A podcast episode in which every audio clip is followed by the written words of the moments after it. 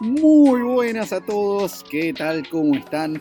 Bienvenidos sean todos ustedes a un nuevo episodio, una nueva edición de EZ el cuarto cuarto, producción de Ensowners, edición del señor Martín Kaplan. Eh, estamos aquí también, les mandamos un gran saludo a todos los oyentes de Radio Gol La Campeona, haciéndolas 11 horas de México, 9 horas del Pacífico de los Estados Unidos. Y bien, damas y caballeros, señoras y señores, estamos en la postemporada. Finalmente llegaron los playoffs de la NFL. Y para eso no lo vamos a tener al señor Agustín Grimaldi. Eh, tuvo un percance, no está presente el día de hoy.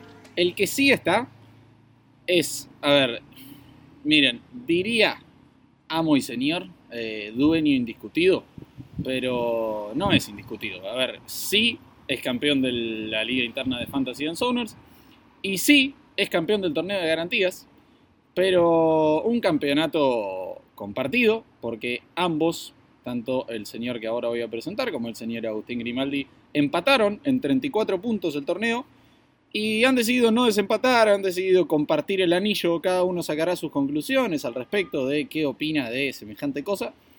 Pero, señoras y señores, con ustedes, Matías Posternak. Postrecito querido, bienvenido sea usted, ¿cómo le va? Bueno, Lucho, gracias por, semejante introducción. La verdad que ha sido un año favorable en la temporada regular con dos anillos, garantías y fantasy. Este, la verdad no sé cuántos pueden decir que, lograron eso una temporada. Voy por la triple corona, que es el, que me falta, el de la postemporada, que ya lo tengo del año pasado, soy el vigente campeón, pero bueno, vamos a intentar revalidar ese título.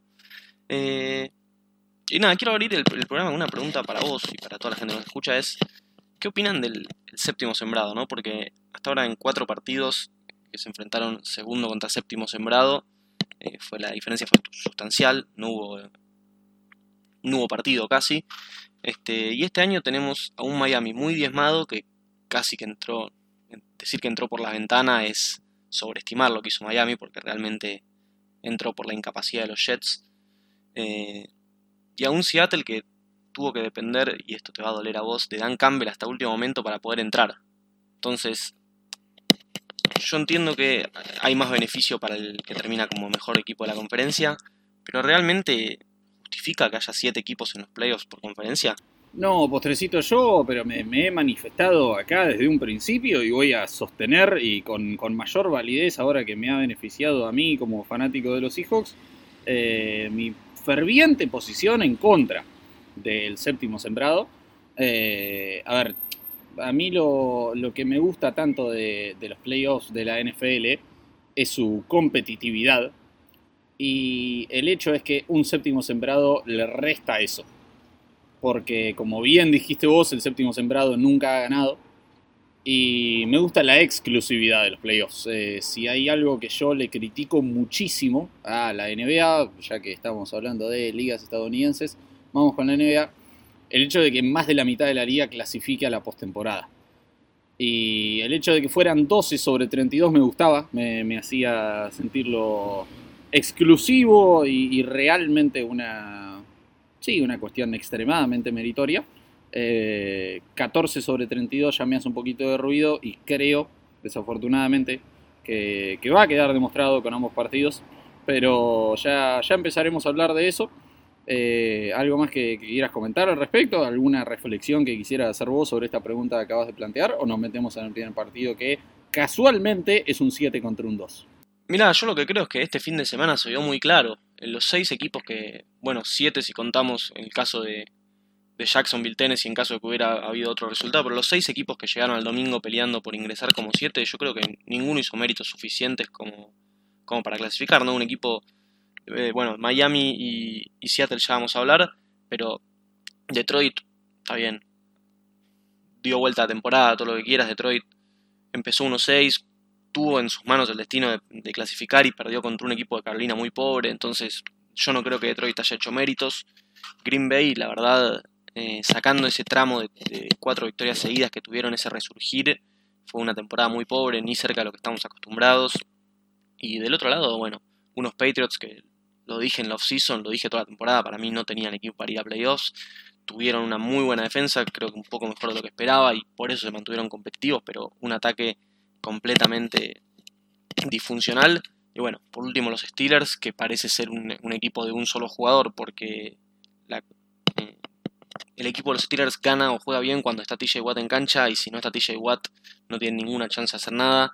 Eh, yo creo que ya voy a decir qué, opino de estos partidos eh, de Seattle, San Francisco y de Miami, Buffalo, pero a efecto del caso creo que hubiera sido lo mismo sin importar quién clasificaba. Eh, si en vez de Miami hubiera sido New England o Pittsburgh, y si en vez de Seattle hubiera sido Detroit o Green Bay, creo que el resultado iba a ser el mismo que el que voy a decir ahora en, unos minutos.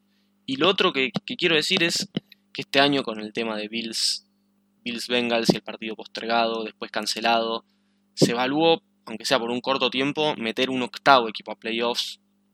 Eso me parece una completa estupidez y espero que la liga nunca llegue a ese punto. Porque si te estoy diciendo que un séptimo sembrado por conferencia está de más, un octavo equipo me parece ya meter equipos muy, muy malos en los playoffs. No, sin duda, sin duda, 100% de acuerdo y ahí ya te vas al argumento que acabo de decir yo de la NBA. Estarías metiendo a la mitad de la liga en la postemporada y genuinamente me parece un papelón. Me, me parece que mm, sí, que terminás recompensando la mediocridad. Pero bien, señoras y señores, basta hablar de formatos, empecemos a hablar de partidos sábado 14 de enero, el primer partido de esta postemporada 2022-2023. Va a ser la visita de los Seattle Seahawks a los San Francisco 49ers. ¿Y qué decir? ¿Qué decir de esto? A ver, eh, bueno, ¿qué quieren que les diga? La, ilusión es poca. La verdad es que San Francisco es, y debo decir esto, y hablaré más en profundidad de, Filadelfia el, el episodio que viene, la semana que viene, cuando les toque jugar a ellos, porque se, han ganado merecidamente el, primer sembrado de la conferencia. San Francisco es el equipo al que más fe le tengo. Eh, es el, único que veo realmente eh, sólido. Y mi claro favorito a ganar la conferencia. Mi claro, claro favorito. Me parece que, están un, un, claro escalón por encima del resto de la conferencia. Eh, dicho eso, nada, me, puedo ilusionar con ciertos datos de color, ya que en, Argentina, para toda la gente que nos está escuchando, bueno, en Radio Gol particularmente y en el resto de, países del mundo que escuchan nuestro podcast, eh, previo al Mundial hubo una hermosa manía y obsesión de buscar coincidencias con Mundiales 86 y 78 y ahora, ahora, eh, la coincidencia que tengo para traerles es que la última vez que Seattle fue eh, underdog, o sea que su rival fue favorito por más de 10 puntos en las apuestas en un partido de la temporada de postemporada, fue el Beastquake, el famoso touchdown de Marshall Lynch para eliminar a los Saints. Eh, esa vez clasificamos como uno de los peores equipos de la historia en clasificada postemporada, campeones divisionales con récord negativo. Y bueno, le terminamos ganando a los Saints, campeones defensores. Pero bien, señoras y señores, ¿qué quieren que les diga? San Francisco es un equipo muy superior. Eh, Seattle, la verdad que, bueno, eh, sufrió y tuvo que lograr una intercepción alucinante de Quandre Diggs sobre Baker Mayfield. Era una jugada realmente increíble. Si no la vieron, desde donde llega Quandre Diggs, la cantidad de metros que recorre en la jugada en tan pocos segundos es realmente impresionante. Y bien, señoras y señores, eh, postrecito, decime vos qué, qué opinás del partido. Pero nada, eh, ahora con, un par de datitos te, sumo, pero San Francisco va a pasar cómodamente de ronda. Sí, a ver, lo primero que te voy a decir es tu coincidencia de aquel partido con los Saints en los que eran underdogs, falla algo y es que era en Seattle ese partido. Era en Seattle, Seattle pasó como. Seattle pasó como ganador de división. Ahí ya hay una, una pequeña falla. Este. Pero bueno, el partido yo opino básicamente lo mismo. Hoy creo que San Francisco es el equipo a vencer en la conferencia. Incluso me parece que es más candidato que, los Eagles. Llevan, ganaron los últimos 10 partidos, 5 con Garópolo, 5 con Perdi. Eh, como titulares, ¿no? Perdi jugó ahí el, que selecciona a Garópolo, también se lo podemos anotar a Brock. Eh, y la realidad es que Seattle dejó una imagen muy pobre en, yo creo, de la segunda mitad de la temporada para adelante, sobre todo en ataque. El partido con los Jets la defensa se lució, pero el ataque la verdad no, no destelló. El partido el otro día, el ataque le costó horrores avanzar. Y San Francisco tiene la mejor defensa de la liga, en categoría que mires. Entonces creo que, que van a dominar.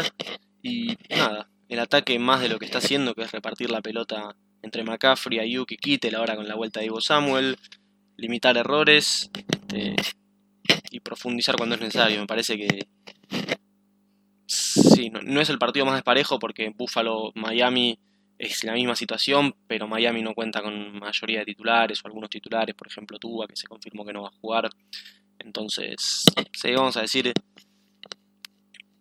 27 para San Francisco, 14 para, los Seahawks. Y antes de, pasar al próximo partido, de cerrar con esto, quiero hacerte otra pregunta sobre el partido de, Seahawks-Rams, que es por qué tanto beneficio hacia los quarterbacks, ¿no? Porque hay una jugada que creo que todos la vieron, en la que Gino Smith está por salir de la cancha y golpea a Jalen Ramsey, Jalen Ramsey lo golpea a él, y le cobran un, una necessary roughness a Ramsey, que yo creo que solo lo cobran porque es quarterback. Porque claramente, va, a mi criterio, y mucha gente que vi en redes coincida con lo que yo opino, que es Gino Smith no estaba decidido a salir de la cancha. Gino Smith estaba buscando ganar una yarda extra. Este, y yo creo que en esas jugadas el quarterback se lo tiene que tomar como un jugador más. O sea, no por jugar de quarterback tenés que tener esa protección de que no te pueden golpear. No, a ver, coincido al 100% con eso último. Eh, la verdad que sí, que yo no, no hubiera cobrado ese roughing the passer.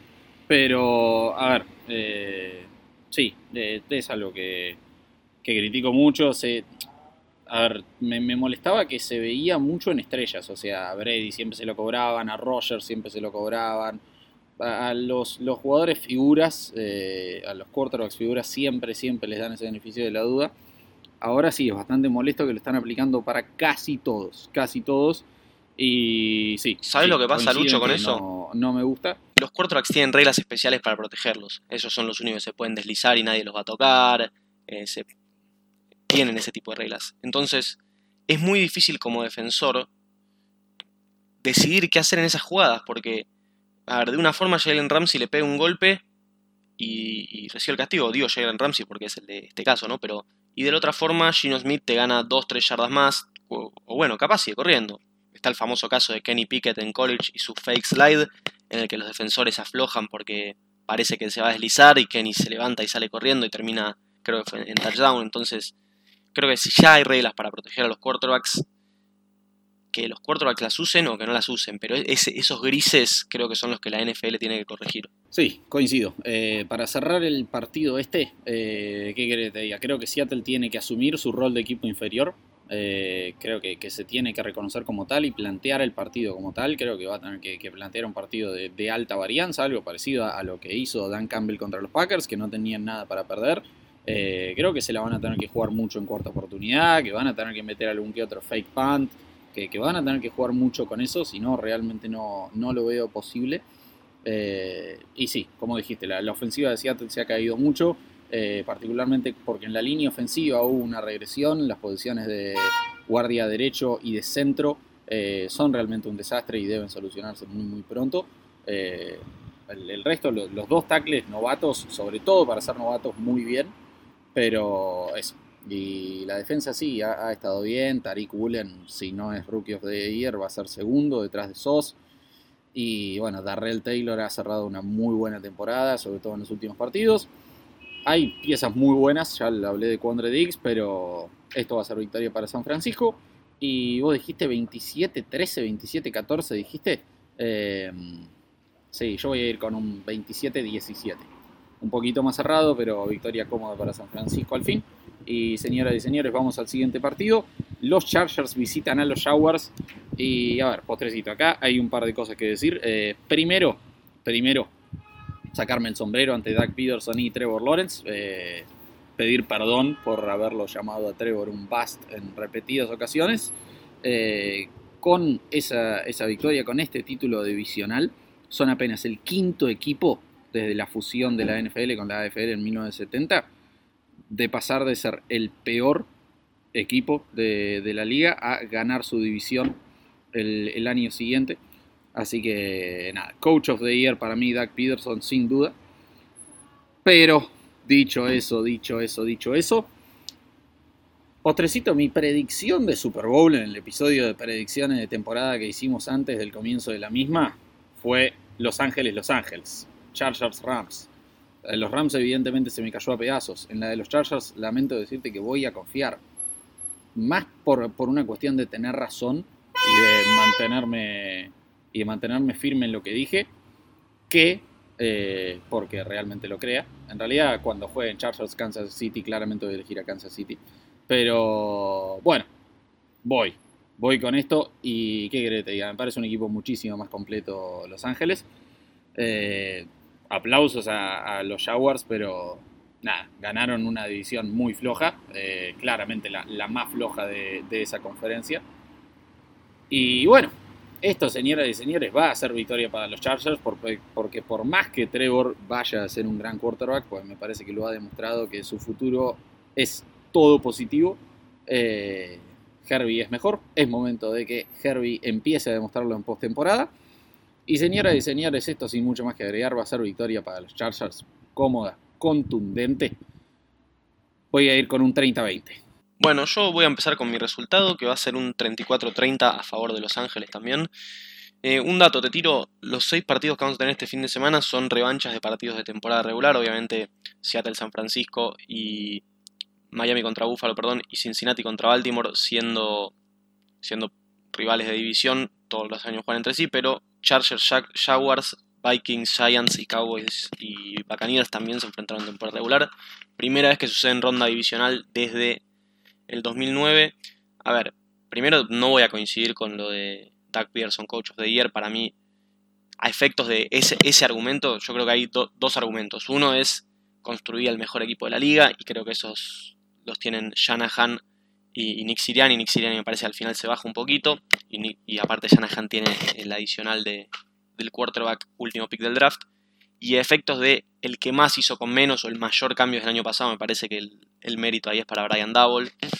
¿Por qué digo esto? Porque está bien, no estoy desmereciendo el trabajo de Peterson, lo dijiste vos, de último de la liga, a ganar su división no es fácil, pero jugó en una división muy sencilla. La verdad es que Colts y Texans fueron inoperantes durante todo el año. Texans incluso le sacó un partido. Eh, y los Titans, sobre el final, eh, se desplomaron como castillo de naipes. Entonces, nada, creo que ahí hay más mérito de Double en una división compitiendo con, con Eagles y Cowboys, que los dos terminan con más de 10 victorias. Y Double igual lleva a esos Giants a playoffs. Este, ¿Y por qué me inclino por los Chargers? Porque están sanos, porque son un equipo peligrosísimo, tienen armas por todos lados en ataque la defensa, si bien no es la que más seguridad me da, eh, yo creo que tiene con qué, con qué limitar a estos Jaguars que no me parecen la gran cosa en ataque. Han clasificado, yo creo que mayormente gracias a su defensa. De hecho, el partido contra Titans estaba perdido hasta esa intercepción de que devuelven para touchdown. Eh, perdón, Fumble que devuelven para touchdown. Entonces, creo que sí, los Chargers van a ser uno de esos equipos que vengan el resultado de la temporada regular, que fue victoria de Jacksonville en aquel momento. La única duda que tengo tiene nombre y apellidos Brandon Staley. Eh, yo lo critiqué muchísimo el domingo cuando me enteré que jugaban los titulares, lo critiqué aún más cuando salió Mike Williams lesionado. No entiendo por qué en un partido en el que los Chargers no tenían nada en juego decide poner los titulares. Pero bueno, esperemos que Mike Williams pueda hacer de la partida, pueda estar al 100% y y pueda tener impacto en el juego. Muy bien, eh, sí, a ver, coincido con eso último, coincido con eso último y nada, bueno, creo que si, si Mike Williams efectivamente tiene impacto en el juego del partido va a estar mucho más eh, del lado de lo que fue mi predicción y mi diferencia de puntos que, que la tuya, pero veremos, veremos. Señoras y señores, nosotros antes de meternos en los partidos del domingo les recordamos que vayan a seguirnos en todas nuestras redes, arroba en Sounders en Twitter, en Sounders.ok, tanto en Facebook como en Instagram, y visiten nuestra página web en Sounders.net para bueno, toda la información y actualidad del deporte. Nosotros ya venimos.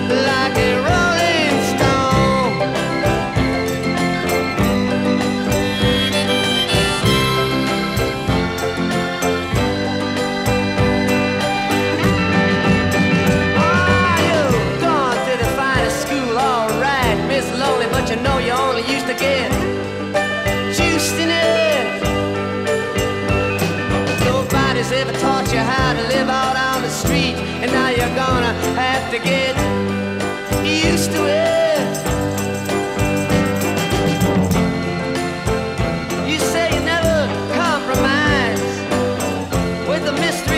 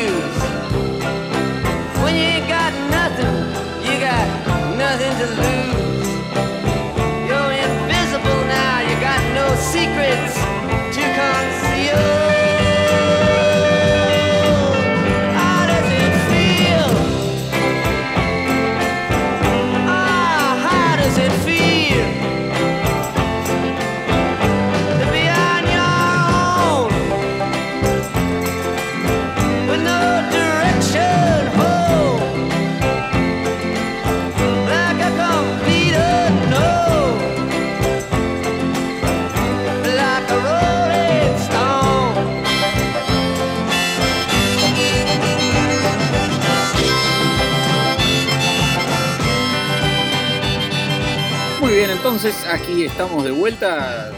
Nosotros somos Matías Posternak y Luciano Yatelén. Y bien, aquí estamos hablando de los partidos de los playoffs de la NFL. Nos toca meternos en el domingo. El turno del domingo, el primero, ese día lo van a inaugurar los Miami Dolphins ante los Buffalo Bills.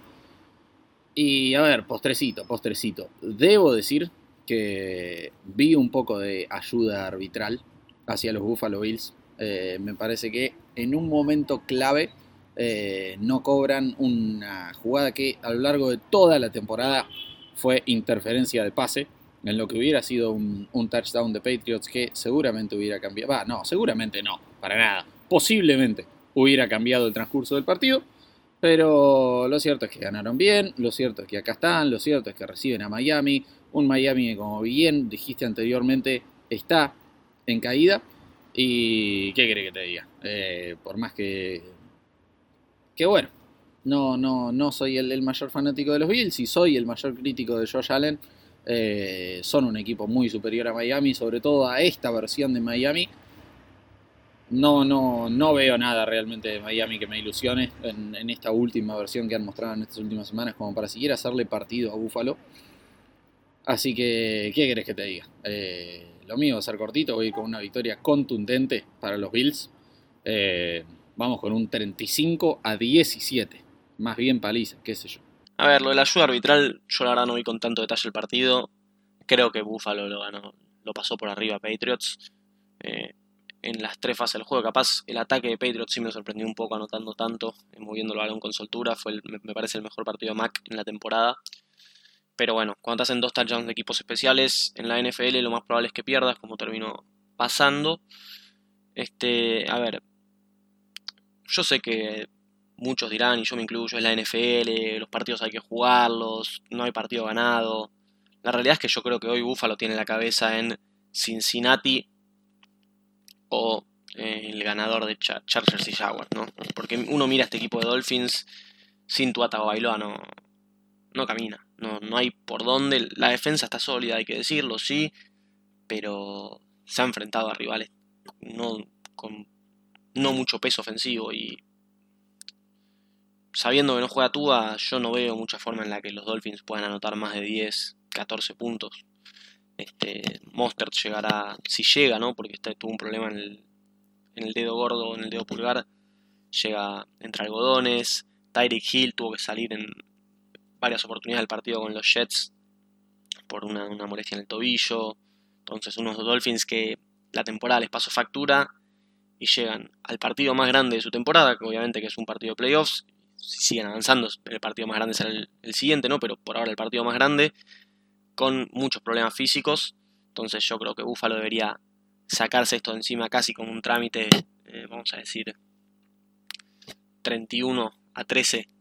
Eh, creo que la única forma en la que Buffalo no gana este partido, si es que tengo que buscar una, es que, que Tyreek Hill que ya sabe lo que es eliminar a Buffalo en postemporada, tengo un partido de más de 200 yardas y dos touchdowns, pero no, no veo mucha forma de que eso suceda. Sí, te diría que coincido. Eh, a ver, no, no, yo realmente no veo forma, pero me gustó eso que decís. Eh, nada, creo que en todo deporte la clave es darle la pelota a tu mejor jugador. Creo que claramente el mejor jugador de Miami es Tyreek Hill. Y sí, qué sé yo, sí, si lo involucras de muchas formas diferentes, o sea, le, le armás un, el- el- las mejores páginas del mejor playbook de Andy Reid y, y lo pones, sí, no sé, a hacer absolutamente todo, le das hasta un, un par de acarreos, todo, sí, con un partido alucinante, en una de esas te lo quiero dar, pero no, de ninguna manera. Yo no veo forma de esto. Lucho, ¿qué pasa si Buffalo pierde este partido?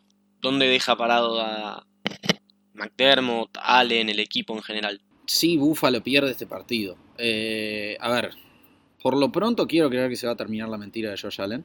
Eh, ¿Y a qué me refiero con la mentira de Josh Allen? Josh Allen claramente es un gran jugador. Pero a Josh Allen se lo mete demasiado seguido en el debate de mejor quarterback de la liga.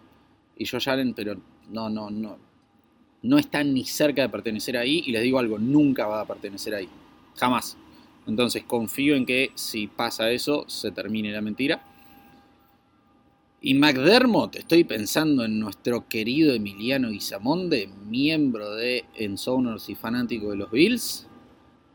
Siento que empezaría a pedir múltiples cabezas, eh, coordinador ofensivo por lo pronto, y, y McDermott también, hermano. ¿Qué sé yo? O sea, era, eran favor- va, no me acuerdo ahora en pretemporada quién era efectivamente el favorito en las apuestas, pero ¿qué querés que te diga? Sí, o sea, los Bills tienen, si no el mejor roster de la liga, top 3 como mínimo. Sí, seguir fracasando, seguir sin llegar siquiera al Super Bowl y ahora perder en el primer partido ante un equipo así de flojo. Chau. Exacto, este sería el tercer año consecutivo que con uno de los mejores rosters de la liga ni siquiera llegan al Super Bowl y en este caso seguimos hablando de una potencial o eventual derrota de Buffalo. En este caso sería perder ronda divisional contra el segundo o tercer quarterback de estos Dolphins. Entonces, yo creo que ese caso no va a pasar. Yo creo que McDermott tiene mucha espalda, sobre todo con, con cómo manejó la situación de Hamlin. Lo quiere mucho en Buffalo y está bien, lo entiendo. Pero me parece que si por tercer año consecutivo con este roster no alcanzas la instancia final que es el Super Bowl, eh, ya hay que empezar a replantearse si, si es el entrenador correcto. Bien, nos metemos en el siguiente partido, ¿te parece? La visita de los Giants a los Vikings. Y a ver, mira, hay, un partido en el que efectivamente voy a piquear el upset. Me imagino que ya sabrán cuál es. Pero si tuviera que elegir otro, te digo que es este. Porque estos Vikings, a ver, si bien tienen el elixir mágico para terminar ganando todos los partidos, porque es realmente una locura, sus partidos para todo hincha de Vikings deben ser un martirio de ver, pero al final del día los terminan sacando adelante. Lo cierto es que no son un equipo de 13-4. O sea, vos ves jugar todos los partidos de los Vikings y, y no te dicen 13-4, de ninguna manera. Y no han cerrado muy bien la temporada, no, no mostraron su mejor imagen en estos últimos partidos. Por lo que creo que los Giants tienen una posibilidad. Y nada, eh, si, mal no recuerdo, los Vikings no han ganado muchos partidos esta temporada por una abultada diferencia, así que me parece que de ninguna manera va a ser este el caso. Voy a ir con una victoria de los Vikings, sí señor, porque... Nada, a ver, la, diferencia enorme que hay en el récord de cada uno por algo es, eh, cuatro victorias no son ninguna pavada, tampoco son casualidad, pero a ver, lo, candidateaste para Coach of the Year. El, trabajo que, ha hecho Davol en su primer año en Giants es muy bueno. Son un gran equipo. Y me parece que va a ser un partido parejo. Porque creo que, los van a poder contener en defensa. Me, parece que Saquon va a poder tener un buen partido ante Minnesota. Pero no, no. Esto se lo va a terminar llevando Minnesota por ese elixir mágico que dije. Así que mm, voy a ir con un 27 a 24 para los Vikings. ¿Cómo la ves? Si no me equivoco, Lucho, el número que estás buscando son 11 victorias de Minnesota por una posesión, por 8 puntos o menos, es decir, una posesión.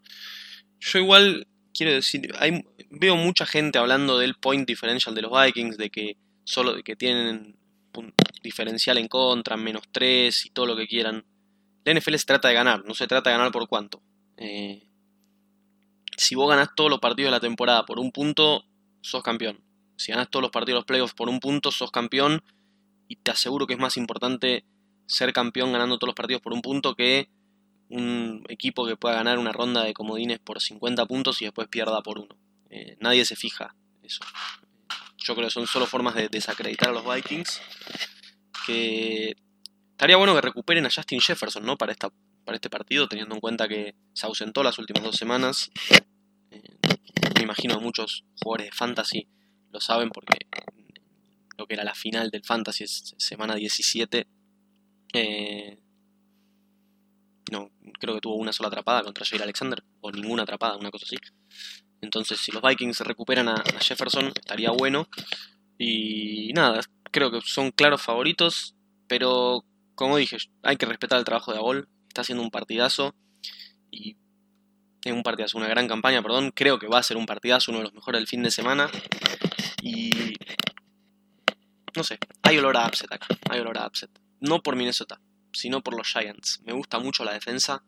Saquon está jugando en un nivel muy alto y sobre todo Daniel Jones. Daniel Jones creo que es uno de los jugadores que más se le ha faltado el respeto en la temporada porque el salto que dio es inmenso y lo muestra partido tras partido. Entonces voy a ir con un 24-21 para, para los Giants. Y piqueó el upset nomás el tipo, está muy bien, está muy bien, me gusta. Estuve cerca, pero no, no, no me animé, no, no lo hice, no lo voy a hacer. Pero está muy bien, hay con qué, sin duda hay con qué. Eh, nos metemos al último partido del domingo, los Bengals reciben a su rival divisional, reciben a unos malheridos Baltimore Ravens, ¿cómo lo ves? Bueno, la verdad que este partido no quiero hablar mucho, me parece que va a ser una paliza de Bengals. Eh, lo demostraron la semana pasada, son infinitamente mejores que estos Ravens, sobre todo si no juega a la mar, pero si juega a la mar creo que también, no creo que, capaz la- Lamar puede hacer algo de diferencia para Baltimore, pero no veo muchas formas en las que este partido no termina con Cincinnati jugando la semana que viene en Buffalo por ronda divisional.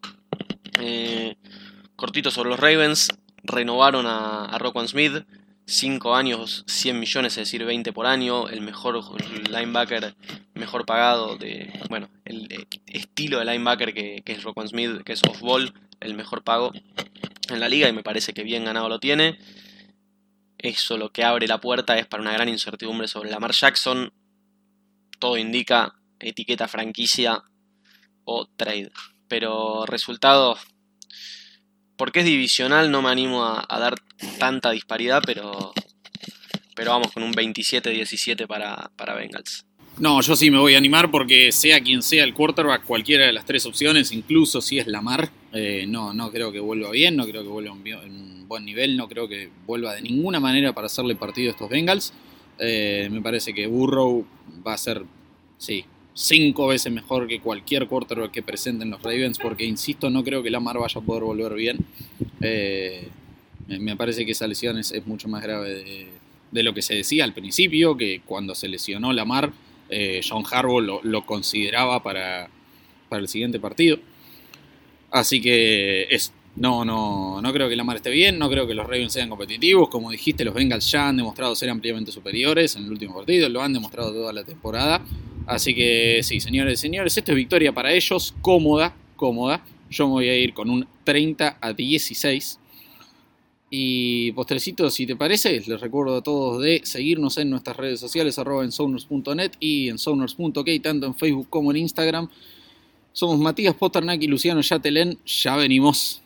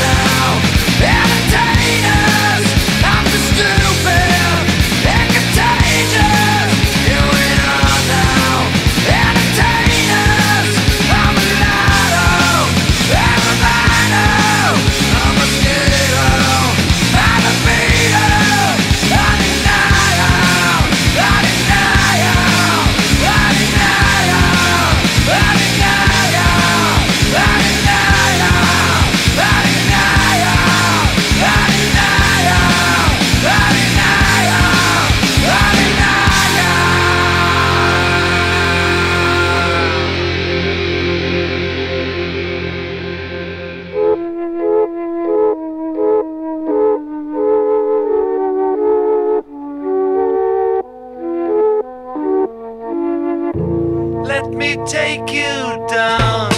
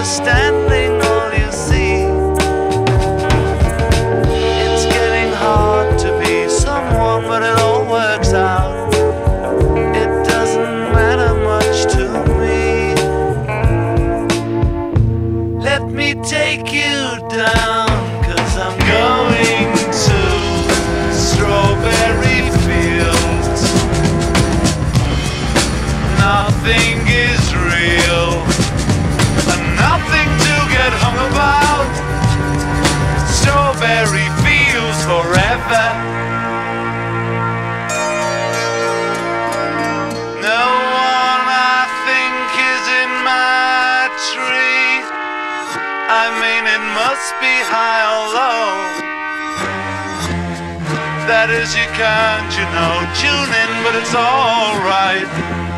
That is, I think it's not too bad. Let me take you down, cause I'm going to strawberry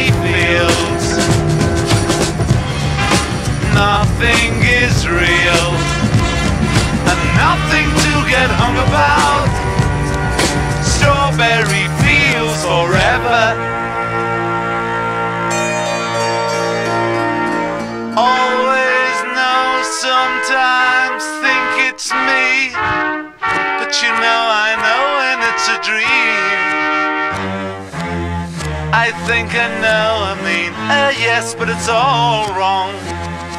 That is, I think I disagree. Let me take you down, cause I'm going to strawberry fields. Nothing is real, nothing to get hung about. Strawberry fields forever. Strawberry fields forever. Strawberry fields forever.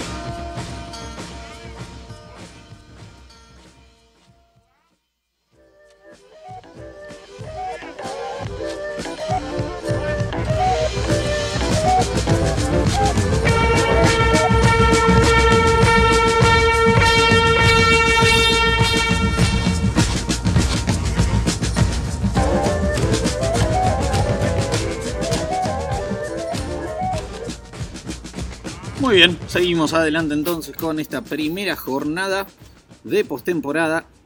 Y nos toca hablar del lunes, nos toca hablar del último partido de esta semana de ronda de comodines. Y postrecito, postrecito, ya lo anticipé. Ya lo anticipé. Dije que iba a llamar un upset esta semana. Y es acá. Es este. ¿Por qué? Porque no puedo dejar de ver eh, cómo cerró la temporada de Dallas, hermano. Eh, si bien Sammy Howell es lo más grande que hay, y aguante North Carolina, y tal como, como el bueno de Mitch, es el único quarterback en la historia con más de 50 touchdowns sin un pick six en la historia. Eh, Sam Howell va a ser crack, porque eso es North Carolina. Eh, ¿Qué querés que te diga? No puedes perder así, no puedes jugar así.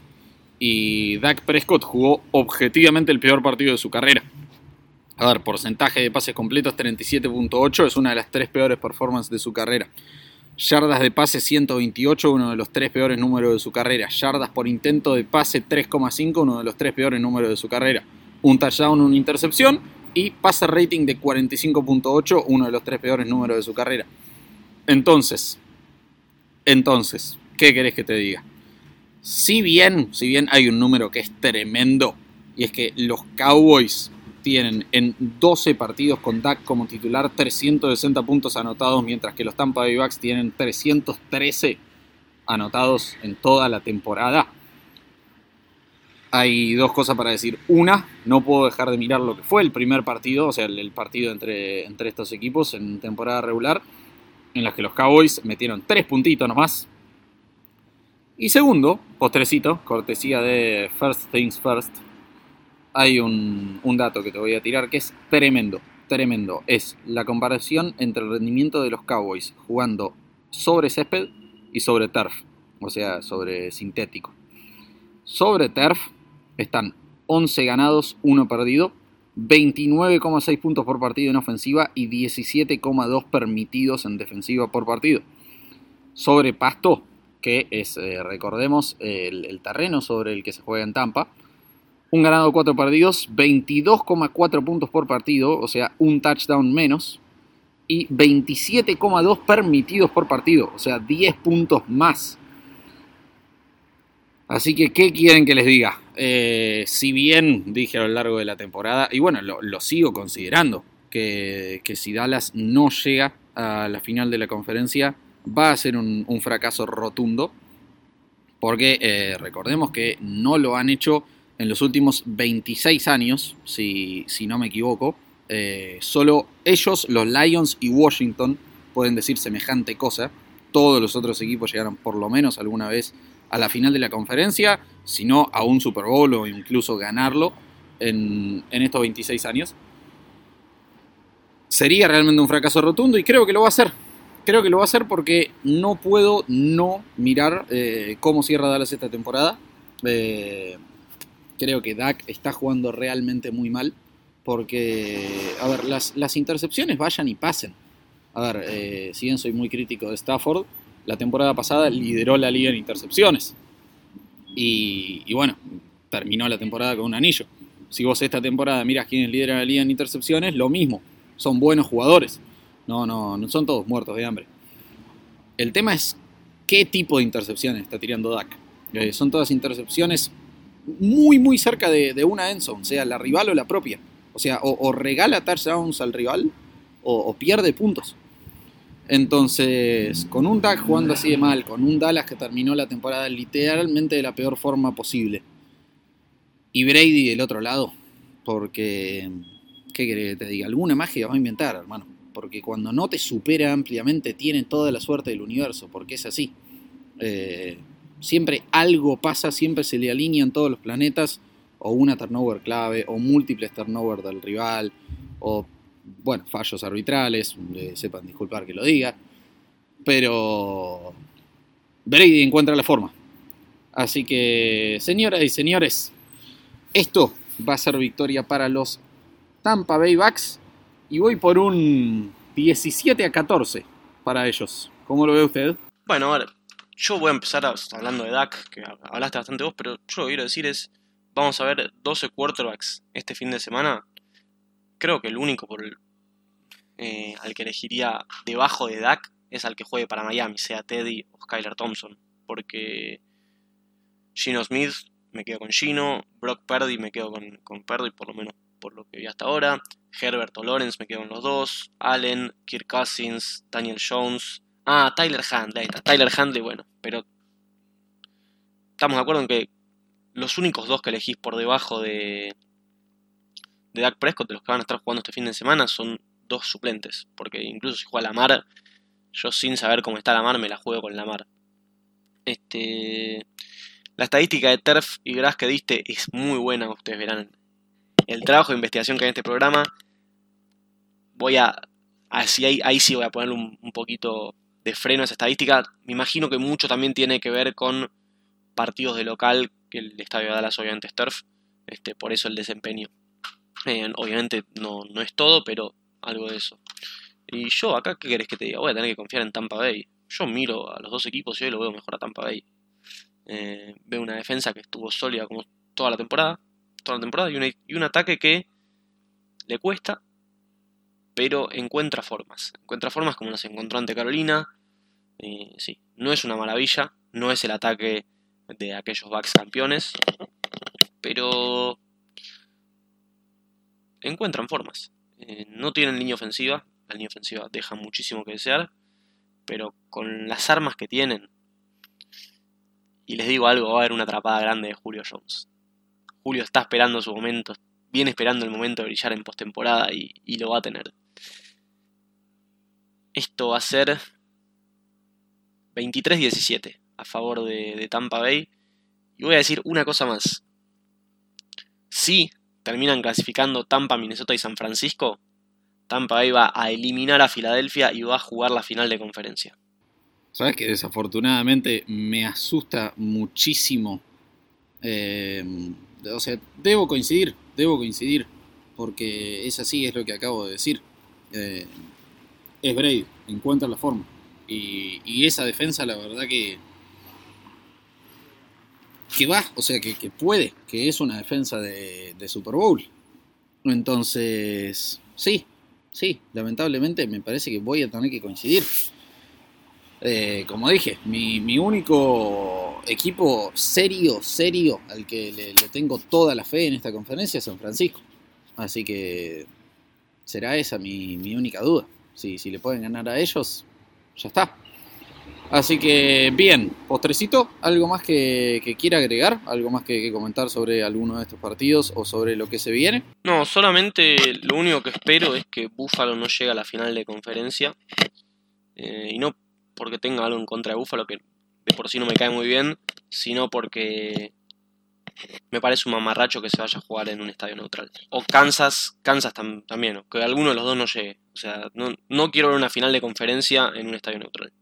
Si bien es la, una decisión que considero justa teniendo en cuenta las circunstancias, todo lo que pasó con Hamlin, creo que es la mejor decisión que pudo haber tomado la NFL sin tener que mover el calendario, que para mí era impracticable por la cantidad de millones de dólares que hubieran perdido al hacer eso. Eh, no me gustaría verlo, entonces espero que o Buffalo o Kansas City no, no lleguen. Coincido al 100% y te aseguro que el que no va a llegar es Buffalo porque Kansas City llega sí o sí. Así que bien, eh, postrecito para repasar un par de números nomás antes de irnos, un par de datos de color que, que anoté porque me parecieron interesantes. Lo maravilloso de la NFL, 7 de los 14 equipos de postemporada este año no eran equipos de playoffs el año pasado. Giants, Vikings, Seahawks, Chargers, Jaguars, Dolphins y Ravens. Y después un dato insólito de eh, la división de la que acabamos de, hablar, de Dallas. Eh, con el título de Filadelfia se cumplen 18 años consecutivos de que no hay un, bicampeón en el este de la NFC. Es absolutamente absurdo. Ninguna conferencia, ninguna división, perdón, está pero ni cerca. Así que, bien, postrecito. Nos vamos a todos los que nos escucharon del otro lado, tanto en podcast como en Radio Gol La Campeona. Les agradecemos muchísimo por estar del otro lado y les mandamos un abrazo grande a todos. Que tengan una muy buena semana y disfruten mucho de estos partidos de la temporada. Recuerden ir a seguirnos en arroba en Sonors en Twitter y en Sonors.ok, tanto en Facebook como en Instagram. Nos vemos la próxima semana. Abrazo grande para todos. Chau, chau.